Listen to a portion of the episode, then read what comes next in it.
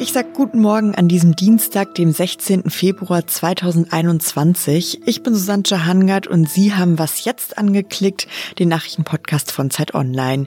Hier geht's heute um eine neue Studie zu gesellschaftlichen Schichten und um Proteste in Indien. Das kommt gleich, jetzt aber erstmal die Nachrichten. Wie lange können die deutschen Firmen noch im Lockdown durchhalten? Wirtschaftsverbände sagen nicht mehr lange. Gaststätten und Hotels sowie kleinen bis mittleren Unternehmen fehlt es an klaren Perspektiven. Die Verbände haben deshalb einen Gipfel mit Bundeswirtschaftsminister Peter Altmaier gefordert, der heute jetzt stattfinden wird.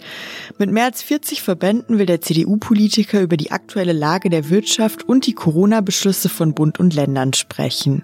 Dabei soll es offenbar auch um Wirtschaftshilfen gehen und um die Frage, wann die Betriebe möglicherweise wieder öffnen können. Vor zwei Wochen hat sich das Militär in Myanmar an die Macht geputscht und die demokratisch gewählte Regierungschefin Aung San Suu Kyi festgenommen. Sie befindet sich seither in Untersuchungshaft. Die Junta wirft ihr vor, gegen Import-Export-Gesetze verstoßen zu haben.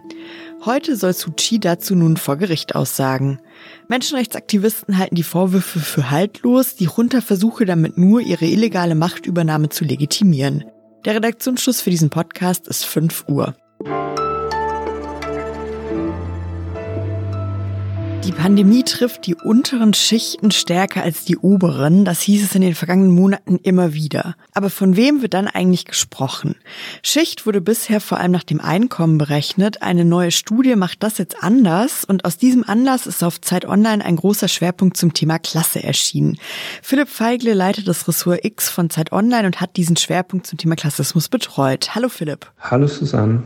Philipp, kannst du erstmal erzählen, was ist das für eine Studie? Ja, das ist ein Forscherteam der Universität Bremen und die haben sich im Wesentlichen vier Faktoren zusammen angeschaut. Das Einkommen, das ist sehr üblich, ähm, das Einkommen zu nehmen. Dazu aber auch noch das Vermögen, die Wohnsituation und die Größe des Haushalts. Und sie haben dazu genommen, wie gut Mitglieder eines Haushalts in den Arbeitsmarkt integriert sind. Ob die zum Beispiel einen befristeten oder unbefristeten Vertrag haben oder ob sie überhaupt Arbeit haben.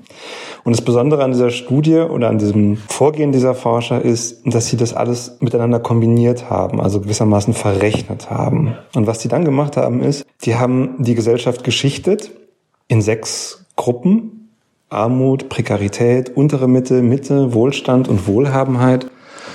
Und und dann kann man sehen, gewissermaßen, wer, wenn man diese vier Faktoren in Anschlag bringt, oben landet in der Gesellschaft oder halt eben unten. Und was haben die ForscherInnen dann rausgefunden auf Basis von diesen verschiedenen Faktoren? Also, das gibt zwei auf Fälligkeiten. Das eine ist, dass sich die Lebenssituation und die Lebensbedingungen am oberen und unteren Rand voneinander entfernt haben. Das ist ein wichtiges Ergebnis dieser Studie. Das heißt, es gibt mehr Menschen, die wohlhabend und im Wohlstand leben oben und es gibt mehr Menschen, die in der Lage der Armut sind. Und das nennen die Forscher oder diese Forschergruppe eine Polarisierung der Lebensverhältnisse in Deutschland. Und das können die tatsächlich mit Hilfe ihres Datenmaterials bis zum Jahr 1984 zurückverfolgen. Und was man sieht, ist halt so ein kontinuierlicher Prozess der Spaltung. Aber dass die Gesellschaft immer gespaltener wird, war das nicht sowieso schon klar? Ja, also es gibt ganz viele verschiedene Arten, Ungleichheit zu messen. Und das würde jetzt auch vielleicht in diesem Gespräch zu weit führen, das alles zu erläutern.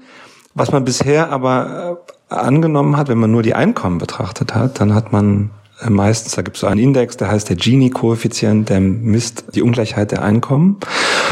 Und da sah man bisher eigentlich, dass die Einkommen bis 2005 tatsächlich sehr stark sich auseinander bewegt haben. Danach war aber die Ungleichheit relativ stabil in, in Deutschland, zumindest wenn man die Einkommen betrachtet hat. Und das Besondere jetzt dieser Studie ist halt, also dadurch, dass man das alles zusammenrechnet, kommt diese Forschergruppe halt zu dem Schluss, auch nach 2005 ist es tatsächlich weitergegangen mit der Ungleichheit. Das zweite Ergebnis, zu dem die Forschergruppe kommt, ist, dass Aufstieg von unten, also vor allen Dingen aus der Lage der Armut, in den letzten Jahren sehr viel schwieriger geworden ist. Die Forscherinnen haben sich langfristig angeschaut, seit 1984, wie wahrscheinlich ist es, dass man binnen einer gewissen Zeit von einer Lage in die andere wechselt. Und was sie festgestellt haben, dass diese Wahrscheinlichkeit für die Menschen in der untersten Lage immer geringer geworden ist und dass sie sich sehr stark reduziert hat.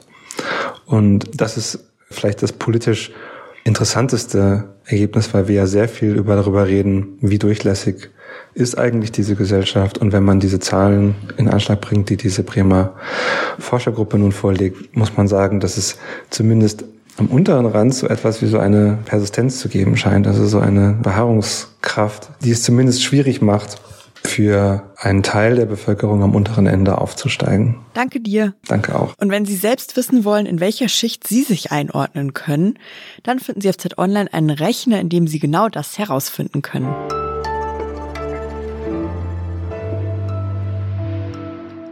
Und sonst so?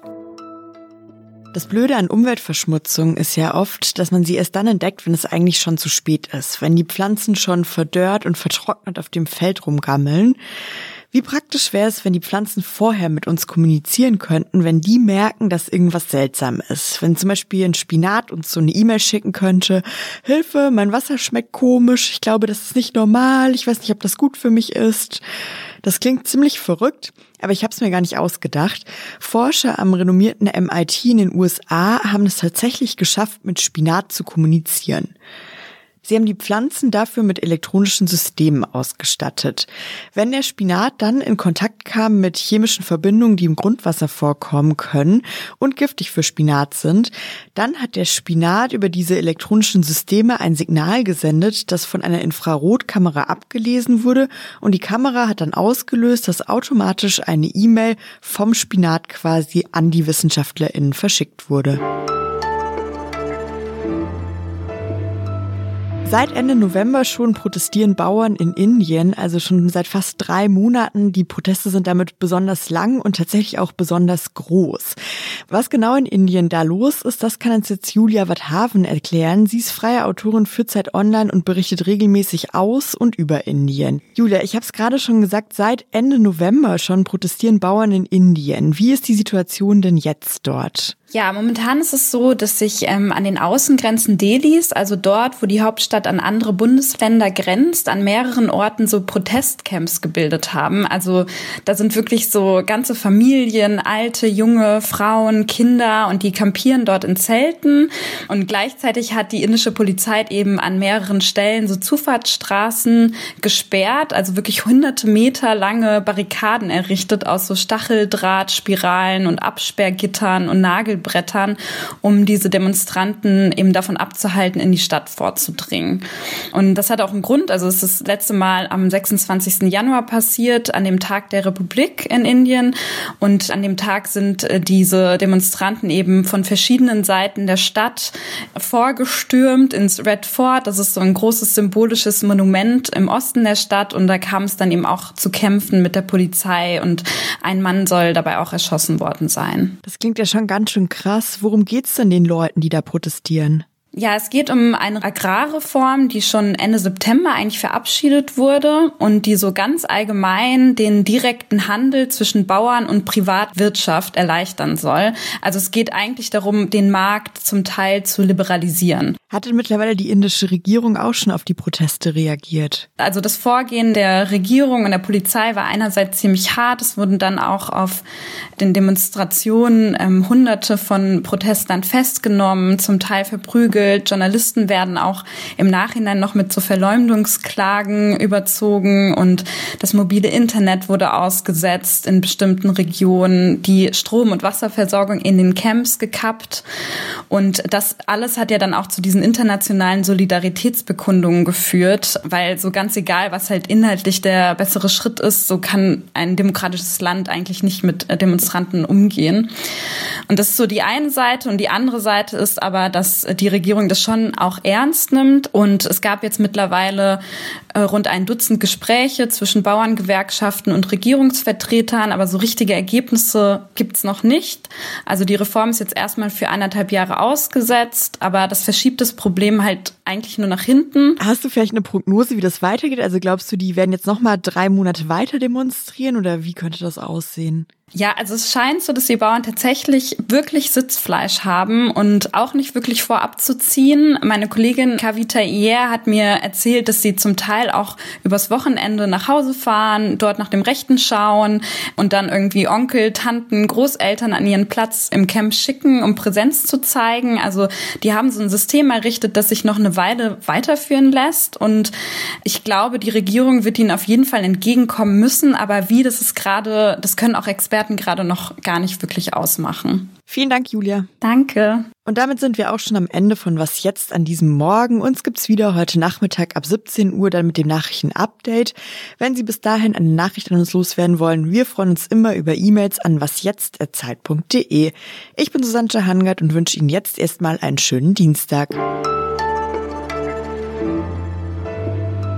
Soziologen sprechen von Lage, weil sie das für den treffendsten Begriff halten, für das, was sie da berechnen. Ähm, und wir haben diesen Begriff auch aufgenommen, denn der Schwerpunkt, den wir zur Klasse starten, heißt die Lagen der Nation.